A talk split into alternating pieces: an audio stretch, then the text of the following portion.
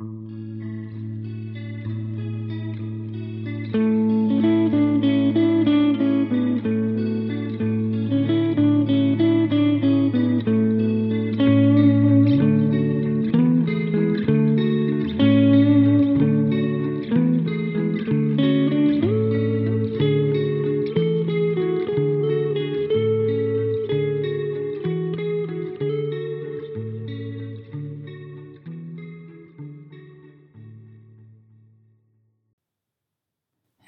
Willkommen zu Anarchie und Cello und ein herzliches Willkommen auch an die BesucherInnen der Ausstellung Of an Urban Nature in der Garage Grande in Wien, die jetzt gerade vor einer verdorrten Birkenfeige stehen oder sich durch die Ausstellung bewegen und die anderen Exponate betrachten.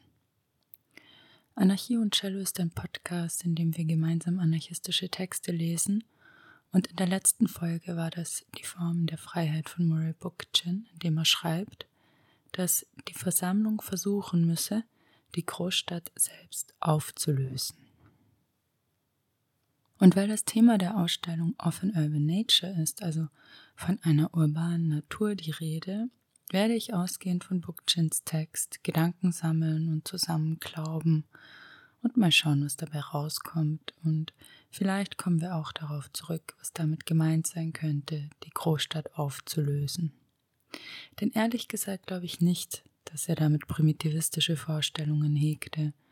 Und ich bin auch nicht der Meinung, die Zivilisation oder komplexe Massengesellschaften, so wie wir sie nun mal haben, abzuschaffen, sondern sie in ihrer Organisation zu verändern Ach, und falls ich es nicht ganz mit der Deadline versemmel, wird man dieses Jahr auch in der nächsten Espero eine kostenlose anarchistische Online-Zeitschrift in Ruhe nachlesen können.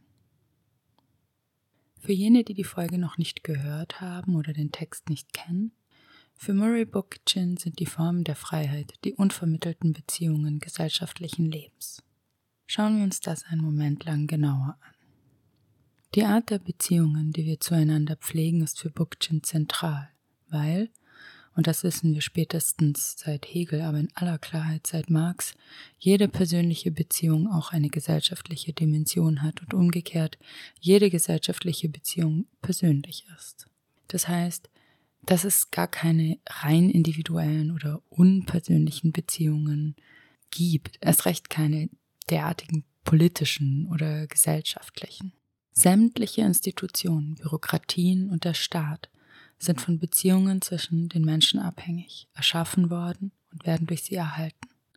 Besonders deutlich wird das in den Bereichen, in denen es ums Überleben geht, wie zum Beispiel in der Landwirtschaft und Lebensmittelherstellung, die Pflege- und Sorgearbeit oder die Erziehung. Aber eigentlich ist es ziemlich wurscht. Also selbst wenn es sich um eine Arbeit handelt, bei der eine Einzelne allein an einem Schreibtisch in einem Kämmerlein sitzt.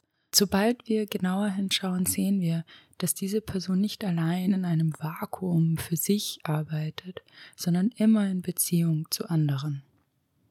Und deshalb ist es wichtig, sich anzuschauen, wie diese Beziehungen beschaffen sind, was sie ausmacht, welche Weisen sich in ihnen entfalten und was sich letztlich ändern muss.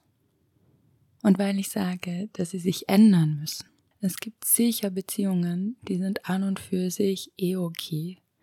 Aber wir schauen uns diese ja immer hinsichtlich des Ziels der Befreiung an. Hinsichtlich des Ziels, den Menschen zu ermöglichen, sich selbst zu befreien von der Knechtschaft und dem Elend kapitalistischer Zwänge.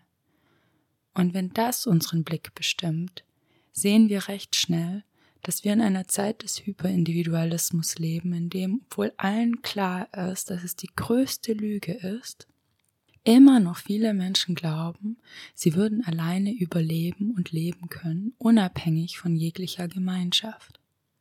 Denn nie waren persönliche Beziehungen so unpersönlich, soziale so unsozial wie heute. Und das schrieb Bookchin 1968. Freiheit bedeutet unter anderem, dass sich das menschliche Leben nach all seinen Potenzialen und Wünschen und Verlangen entfalten kann.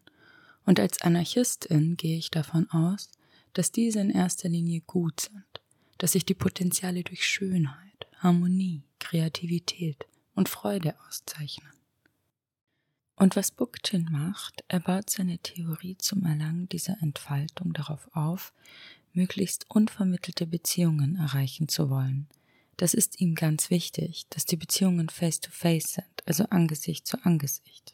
Für mich gibt es dazu zwei Punkte. Das eine ist das Unvermittelte in der Bedeutung von ohne Repräsentation. Zum Beispiel gibt es dann innerhalb organisatorischer Strukturen keine Repräsentantinnen mehr, sondern Delegierte, die lange nicht die Handlungsmacht haben wie jene repräsentativen Amtsinhabenden, denen wir heute praktisch all unsere Macht abgeben. Und Delegierte müssen für ihre Handlungen Rechenschaft ablegen, was die heutigen Mandatarinnen auch nicht müssen oder auch nicht machen. Im Text steht, dass vermittelte Macht in die Vision von der Zukunft trat, und damit meinte er, dass der Staat heute nicht mehr nur das Exekutivkomitee einer bestimmten Klasse, sondern ein menschlicher Zustand ist. Das Leben selbst ist der Bürokratisierung anheimgefallen. Da die Existenz des Staates so normal für uns ist, und er existiert ja auch schon lange vor den Nationalstaaten, ist es einigermaßen schwierig auszumachen, wie tief der Staat internalisiert ist. Ich denke da zum Beispiel an die Zertifizierungswut. Es gibt für alles einen Kurs, aber man muss auch für alles seinen Kurs absolvieren und irgendwelche Kenntnisse nachweisen. Dann natürlich die Entmündigung. Einerseits sind wir auf uns selbst zurückgeworfen und es ist die ganze Zeit die Rede von Eigenverantwortung. Andererseits stellt sich die staatliche Bürokratie in den Weg, sobald wir mal etwas selbst anpacken möchten, was meist zu Frust führt, die Lust an der Selbstorganisation schmälert.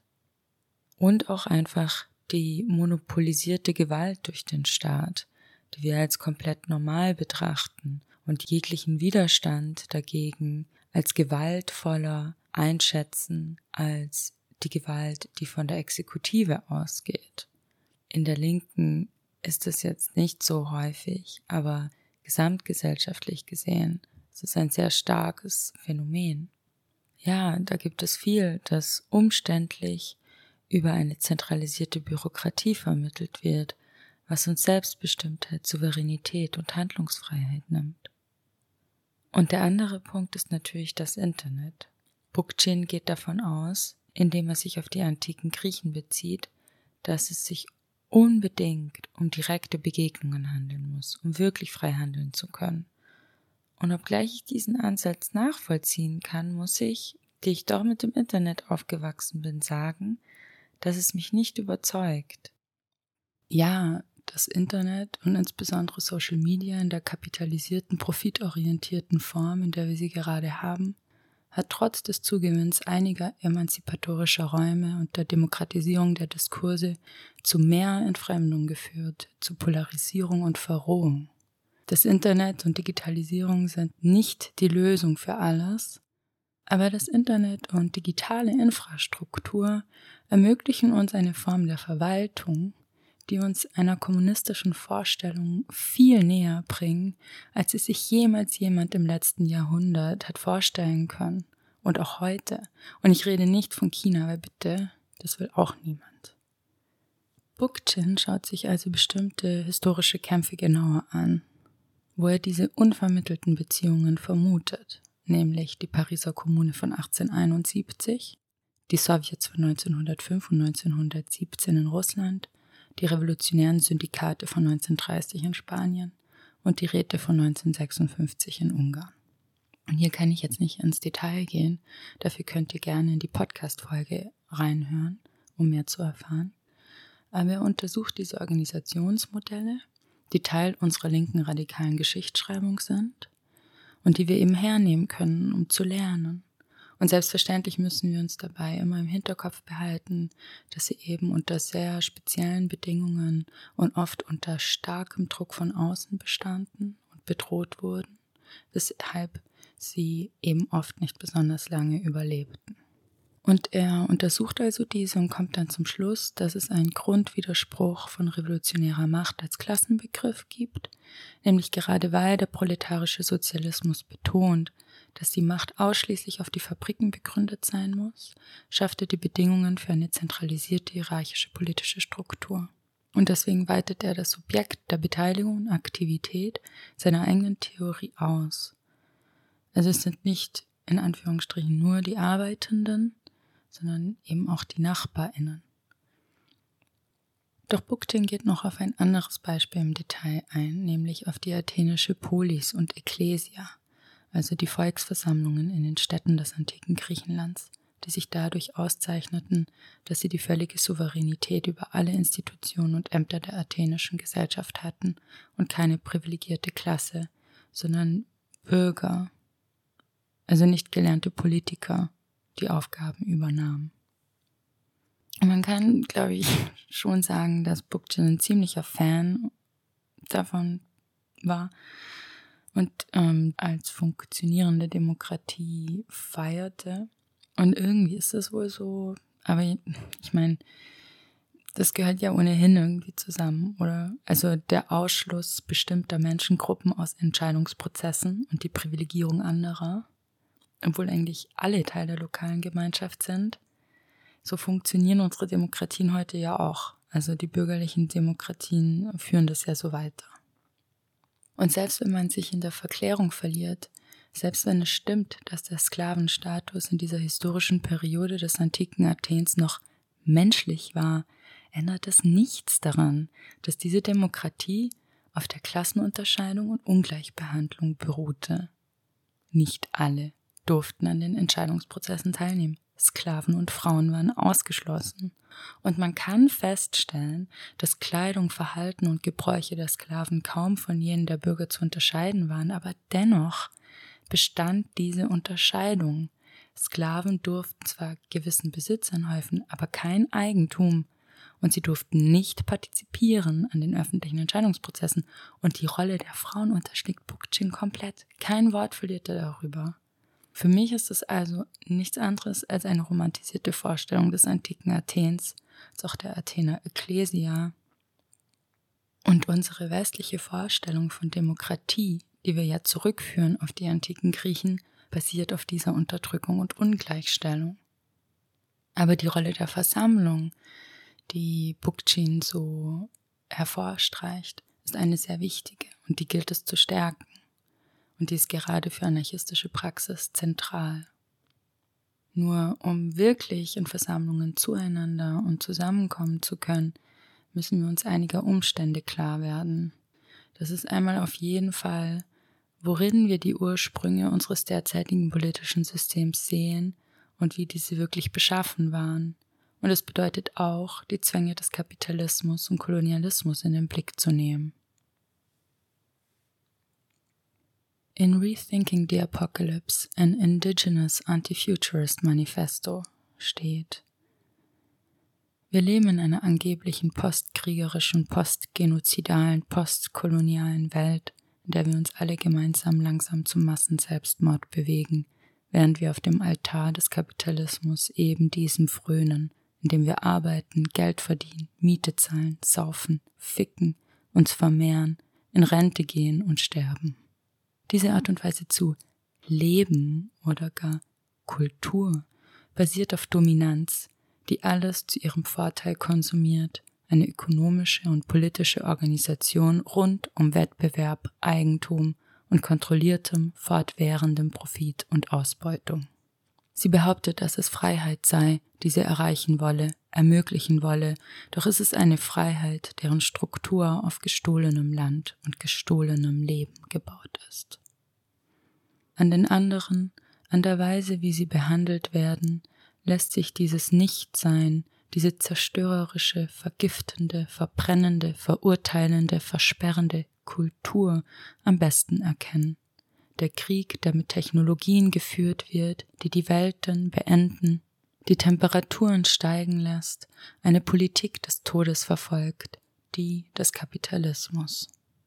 Von Anfang an hieß es, es sei zu unserem Guten, für die Kolonialisierten, Missionierten, für die Frauen, die Kinder, Zivilisation. Doch es handelt sich um apokalyptische Ideale von Vergewaltigern, Rassisten und Heteropatriarchen. Diese apokalyptischen Vorstellungen kolonialisieren, bevölkern unser Denken und zerstört unsere Vergangenheit und Zukunft gleichzeitig. Das ist der Futurismus des Kolonialisten, des Kapitalisten. Es ging immer um Existenz und Nicht-Existenz. Es ist die verwirklichte Apokalypse. Es ist eine Sackgasse. Das ist sicher. Die Vorfahrinnen der Verfasserinnen dieser Zeilen wussten schon vor 500 Jahren, dass man mit dieser Art des Seins weder verhandeln noch vernünftig reden kann. Sie verstanden, dass das Apokalyptische nur im Absoluten existiert.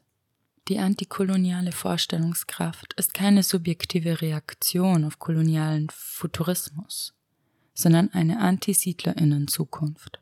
Eine Zukunft, in der diejenigen, die diese kolonialistischen Verhältnisse aufrechterhalten, nicht vorkommen. Und weiter. Wir begraben den rechten und den linken Flügel gemeinsam in der Erde, die sie so hungrig verzehren wollen.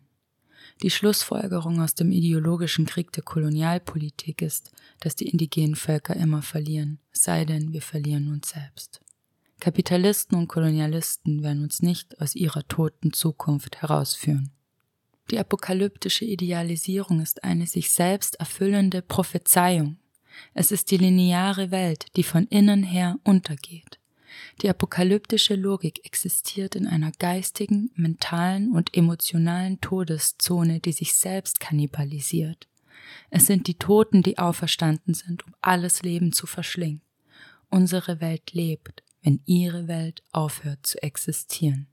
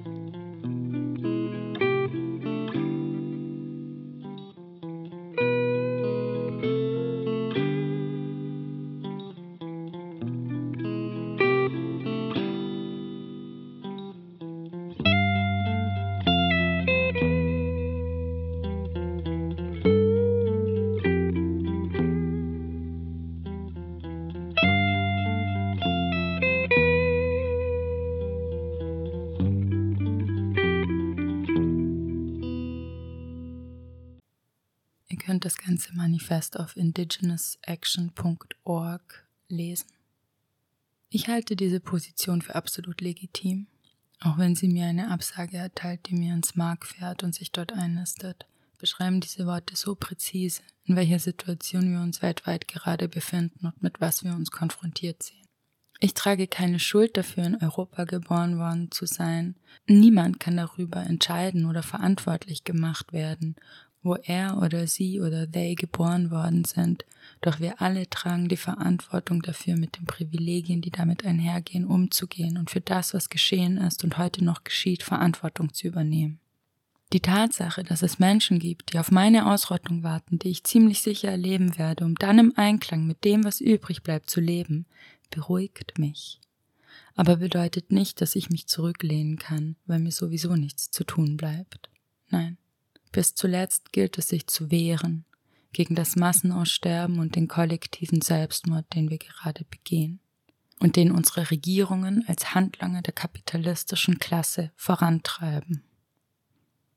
Und genau das ist der Grund, warum die Zapatistas ins widerständige Land gereist sind, in unsere Geografie, um uns kennenzulernen, dich und mich, all jene von unten links, die den Kapitalismus abschaffen wollen. Y cuando se encabrona la naturaleza, ¿acaso va a respetar y no va a preguntar quién va a pasar a llevarle? Pobre, rico, a quien sea lo va a pasar a llevar. Cuando se encabrona la naturaleza, en respuesta del daño que se le está haciendo.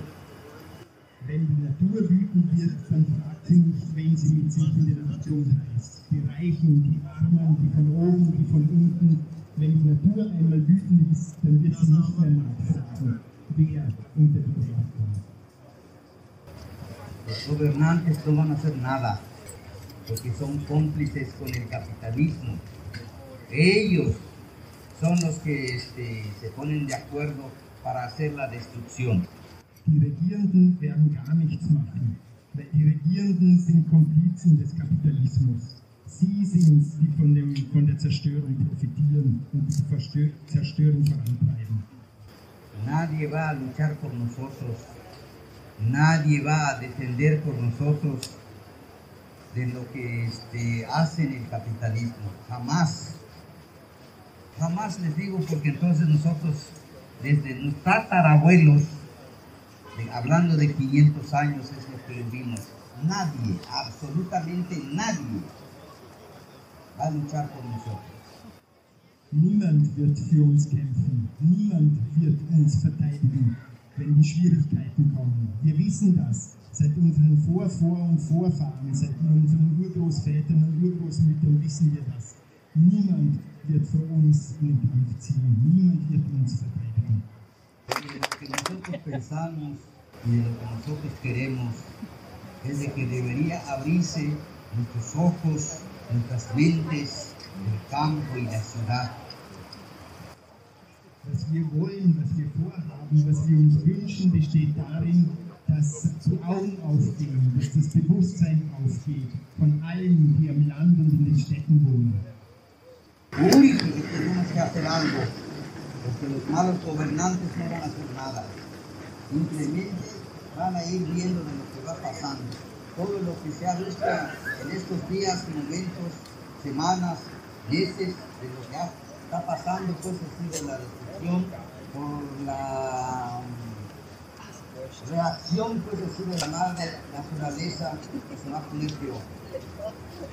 Uns, für uns Zapastinnen und Zapatistas ist es dringend, dass wir jetzt etwas machen, dass wir jetzt agieren. Wir können nicht warten, bis die Regierungen irgendetwas beschließen. Wir sehen bereits die Katastrophen, die Reaktionen der Mutter Natur. Wir sehen die Schwierigkeiten, die auf uns zukommen. Wir müssen jetzt handeln. Das war Subkommandante Moise, der mit der ersten Delegation der Zapatistas aus Chiapas am 14. September 2021 in Wien angekommen ist. Übersetzt hat ihn Tom Weibel. Wir müssen zusammenkommen, um uns zu vernetzen und zu organisieren. Dazu brauchen wir eine Kultur der Versammlungen und Begegnungen und wir müssen im selben Augenblick aktiv daran arbeiten, Eigentum, Klassengegensätze und Ausbeutung zu beseitigen, um eine dezentralisierte Gesellschaft zu erschaffen. Und das geht eben nicht über eine Annäherung in Form eines Staates. Wie sagt Audre Lorde so schön, The Master's tools will not dismantle the Master's house. Wir werden uns nicht mit den Mitteln der Herrschenden befreien können, sondern wenn überhaupt, dann gibt es nur eine Annäherung in Form von Zeit, um die revolutionären Zielsetzungen und die Organisationsform, die sie notwendig macht, stets auf ihre Qualität hin zu überprüfen und zu verbessern. Aber um diesen Prozess zulassen zu können, nicht immer wieder in hierarchisierte Umgangs- und Organisationsformen zurückzufallen, müssen wir zu einer Kultur wiederfinden, die uns von der bürgerlichen Klasse rausgeprügelt worden ist, nämlich die des sozialen Zusammenhalts. Um unser Verhältnis zu uns selbst, den anderen und der Natur zu ändern, ja zu retten, müssen wir unser Denken und Handeln dekolonialisieren. Dekolonialisierung bedeutet in erster Linie Indigenen ihr Land und ihr selbstbestimmtes Leben zurückzugeben. Das ist eine Frage der Verwaltung und Verteilung. Nicht ohne Grund schreibt Bookchin in Die Formen der Freiheit, dass jede revolutionäre Bewegung sich lieber früher als später konkrete Gedanken darüber machen sollte, wie die gesellschaftliche Verwaltung aussehen soll, da die Gefahr, in eine autoritäre Falle zu tappen, viel zu groß ist. Dennoch kann keine Theorie der Befreiung die praktische Erfahrung ersetzen. Sie kann, gemeinsam mit der historischen Betrachtung, höchstens hilfreich sein. Bei der Verwaltung der Lebensbedingungen geht es auch darum, vor allem darum, wie Entscheidungen getroffen werden und dass wir sie gemeinsam treffen und eben nicht einfach nur eine linke oder linksliberale Regierung haben, der wir unsere Stimme und Selbstbestimmtheit abgeben, die denselben bürgerlichen Mist abzieht, nur unter einer anderen Flagge. Um aber Entscheidungen gemeinsam treffen zu können, zu wollen, müssen wir auch erstmal Ängste, Sorgen, Abneigungen und Abwehrhaltungen loswerden, die uns über Jahrhunderte, Jahrzehnte und unsere Leben lang eingetrichtert wurden. Wir müssen Praktiken erlernen, in Austausch miteinander zu gehen, die aufmerksam und rücksichtsvoll sind und wir uns nicht schämen und fremd fühlen müssen. Und um das zu erreichen, müssen wir unser Denken de, wir müssen es entkolonialisieren. Wir müssen die Kolonialistin und Kapitalistin in uns hinausscheuchen oder herausreißen und etwas annehmen, das anders ist, das auf gegenseitige Hilfe, Kooperation, Verständnis und Gemeinschaft beruht. Um Menschen dazu zu bewegen, ein unrechtmäßiges, ungerechtes Verhältnis zu verändern, findet antikolonialer Kampf eben auch, wenn auch sicher nicht ausschließlich, in unseren Köpfen statt. Selbstverständlich ist Dekolonialisierung ein gewaltvoller Akt, ob er nun körperlich durch die Erkenntnis einer Schieflage und der eigenen Rolle im Reproduzieren dieser ist, oder ob er bedeutet, tatsächlich zu den Waffen greifen zu müssen, um Leben zu verteidigen. Aber letzteres kommt gerade bei uns in Mitteleuropa gar nicht in Frage. Innerhalb der derzeitigen Zustände wären selbst gezielte Gewaltakte, die nicht nur gegen Eigentum, sondern lebendige Körper gerichtet sind, kontraproduktiv und würden jede revolutionäre Chance im Keim ersticken. Und außerdem wollen wir nicht mehr Tod. Wir wollen mehr Leben. Was ist also zu tun? Der argentinische dekoloniale Denker Walter de Mignolo hat folgende Forderungen und Erkenntnisse aufgestellt. Fundamentales Umschreiben der Moderne. Das heißt, die Moderne ist nicht dieses super tolle, beste Stadium der Geschichte mit den besten Ideen und Lebensweisen und alle sollen auch so leben, überall, sondern baut auf dem Tod der Ausbeutung und Unterdrückung von Menschen auf. Und ich weiß schon, es gibt unter uns Menschen, die glauben, naja, aber wir haben ja die, die Moderne schon hinter uns gelassen, wir sind ja in der Postmoderne. Und ich möchte erinnern, dass diese künstlichen Kategorien versuchen, etwas zu beschreiben und Entwicklungen und gesellschaftliche Realitäten zu benennen, um sie zu vereinfachen, um sie verständlich zu machen.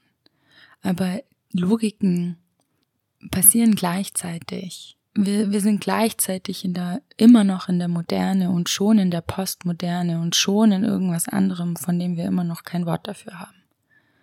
Und die Moderne als Grundlage dessen, was uns hierher gebracht hat, ist immer noch dominant und ist immer noch existent.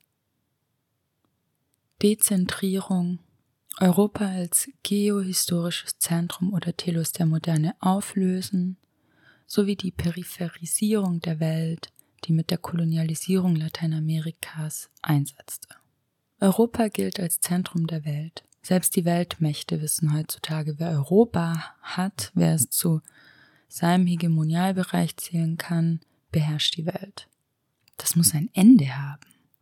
Und zwar nicht, indem es einfach mehrere Weltmächte nebeneinander gibt, sondern indem zentralisierte Macht ganz abgeschafft wird.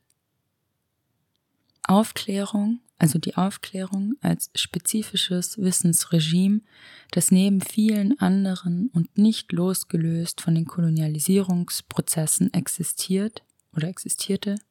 Es gibt keine Moderne ohne Kolonialität.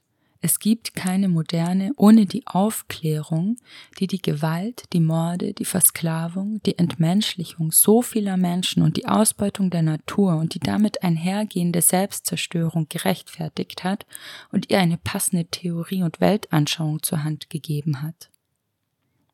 Die Aufklärung ist nur eine weitere eurozentrische Episteme, ein Wissensregime, das es ständig zu hinterfragen und anzugreifen gilt. Und übrigens ist der Sozialismus auch Teil dieser Moderne. Und was ich mit der indigenen Aktivistin Sherry Mitchell gesprochen auch besonders wichtig finde, zuhören. Sprechpausen einlegen. Versuchen zu verstehen, was sagt die andere Person wirklich? Was möchte sie wirklich ausdrücken? Wo liegen die Grenzen ihrer Worte? Was bleibt ungesagt, das es aber zu erfassen gilt? Viel zu oft, und da bin ich keine Ausnahme, warten wir in einem Gespräch darauf, nur endlich reagieren zu können, endlich etwas noch besser, noch schlauer formulieren zu können, als ob eine Konversation ein Wettbewerb wäre, bei dem es Gewinnerinnen gibt und nicht ein Austausch, der uns näher zueinander bringen soll. Auch wenn das nur bedeutet, Verständnis für unsere Differenzen zu haben. Zuhören. Und zwar nicht nur den Menschen, sondern allen Lebensformen, die uns umgeben wirklich versuchen, die anthropozentrische Wahrnehmung zu überwinden und sich dem zu öffnen, was uns nicht unmittelbar klar ist. Gemeinsam müssen wir uns von unseren Geschichten der Herrschaft und Zerstörung abwenden und beginnen, eine neue Geschichte zu erzählen, die auf Zusammenarbeit und auf der bewussten gemeinsamen Schaffung einer menschlichen, würdigen und heilenden Lebensweise beruht. Vielleicht kann ich ein kleines Beispiel geben für eine Erkenntnis. Ich war letztens im Theater und habe mir das Stück Altamira 2042 von Gabriela Canero da Cunha angeschaut, eine brasilianische Künstlerin. Und das Stück ist ein bisschen schwierig zu beschreiben, aber es war sehr körperlich und gleichermaßen eine Performance als auch eine Videoinstallation. Und der Protagonist als auch Co-Regisseur laut da Cunha ist der Rio Chingo bei Altamira. Das ist ein Ort im Amazonasgebiet Brasiliens und der Fluss ist ein Seitenarm des Amazonas. Das Stück erzählt die Geschichten des Flusses und der Menschen, die am Fluss leben und natürlich auch von den Problemen, mit denen sie konfrontiert sind, wie zum Beispiel der kürzliche Bau eines Wasserkraftwerks, bei dem europäische Firmen wie die Grazer Antritts AG beteiligt sind und der unmittelbar das Überleben und Leben des Flusses als auch der BewohnerInnen gefährdet. Und in diesem Stück wird behauptet, dass Amazonien das Zentrum der Welt sei. Und ich weiß noch, wie komisch mir das vorkam, so abwegig in meinem eurozentrischen Hirn, diese Behauptung, das Zentrum könne irgendwo anders liegen als hier in Mitteleuropa. Und das war so eine einfache Behauptung während eines Theaterstücks. Und es hat ausgereicht, Weltbilder, die trotz allem, also trotz meiner ständigen Auseinandersetzung in mir verankert sind, ähm, ins Schwanken zu bringen und zu lockern. Und das ist gut so. Denn so beginnt Hinterfragen. Und warum eigentlich nicht? Und ja, auf jeden Fall ist der Amazonas das Zentrum der Welt. Er ist deshalb das Zentrum der Welt, weil der Schweiß des Regenwaldes täglich unseren Planeten rettet. Aber er ist es auch, weil wir grundlegend diese Unterteilung zwischen Zentrum und Peripherie, oben und unten, weiß und schwarz, Mann und Frau ändern müssen. Wir müssen die Welt amazonisieren und uns selbst amazonisieren, damit wir das, was wir als menschlich bezeichnen, wiederherstellen und eine lebenswerte Zukunft vorstellen. Wenn wir die sozialen Krisen lösen, lösen wir die Umwelt-, Klima- und Naturkrisen unserer Zeit und umgekehrt. Denn unser Verhältnis zur Natur ist davon geprägt, wie wir uns zueinander verhalten, und wie wir uns zueinander verhalten, basiert auf Dominanz und Herrschaft. Wenn wir untereinander, unter uns Menschen, so miteinander umgehen, dann liegt es auf der Hand, dass wir mit anderen Lebensformen nicht besser umgehen können. Jesus hat gesagt, ich weiß, es jetzt schräg, dass ein Satz mit Jesus hat gesagt beginnt, aber Jesus hat gesagt, liebe deinen Nächsten wie dich selbst. Und ich glaube, da ist bereits der Denkfehler. Wir lieben uns selbst nicht. Wir klammern uns höchstens verzweifelt an das, was uns gegeben worden ist. Deshalb können wir auch anderen keine Liebe entgegenbringen, weil wir sie uns selbst nicht entgegenbringen. Aber die Beziehung zu unseren gespaltenen Selbst beeinflusst die Beziehung zueinander und unserer Umwelt. Und daher ist der Prozess der Dekolonialisierung grundlegend, weil er bedeutet zu heilen und letztlich zu lieben. Laut Bookchin kann es keine Trennung zwischen dem revolutionären Prozess und dem revolutionären Ziel geben. Eine auf Selbstverwaltung gebaute Gesellschaft muss mit den Mitteln der Selbstverwaltung errichtet werden. Dies beinhaltet das Schmieden eines Selbst und einer Verwaltungsform, von der das Selbst Besitz ergreifen kann. Versammlung und Gemeinschaft müssen aus dem revolutionären Prozess selbst hervorgehen. Ja, der revolutionäre Prozess selbst muss gleichbedeutend sein mit der Bildung von Versammlung und Gemeinschaft und mit dem gleichzeitigen Zerstören der Macht. Versammlung und Gemeinschaft müssen zu Kampfparolen werden, nicht zu abgehobenen Allheilmitteln. Sie müssen als Kampfform entwickelt werden, nicht als theoretische oder programmatische Abstraktion. Zitat Ende. Die Versammlung ist ein Zusammenkommen Einzelner. Doch, Zitat, wenn wir die Individualität einer jeden Person als wunderbare Schönheit wahrnehmen, dann eröffnen wir alle Möglichkeit dessen, was wir kollektiv werden können. Zitat Ende von Sherry Mitchell. Warum nun die Großstadt auflösen? Weil die Großstadt in der bürgerlichen Form, in der sie jetzt existiert, gewaltvoll, fabrikartig organisiert ist und somit auf Zentralisierung, Vermassung und Manipulation ausgerichtet ist.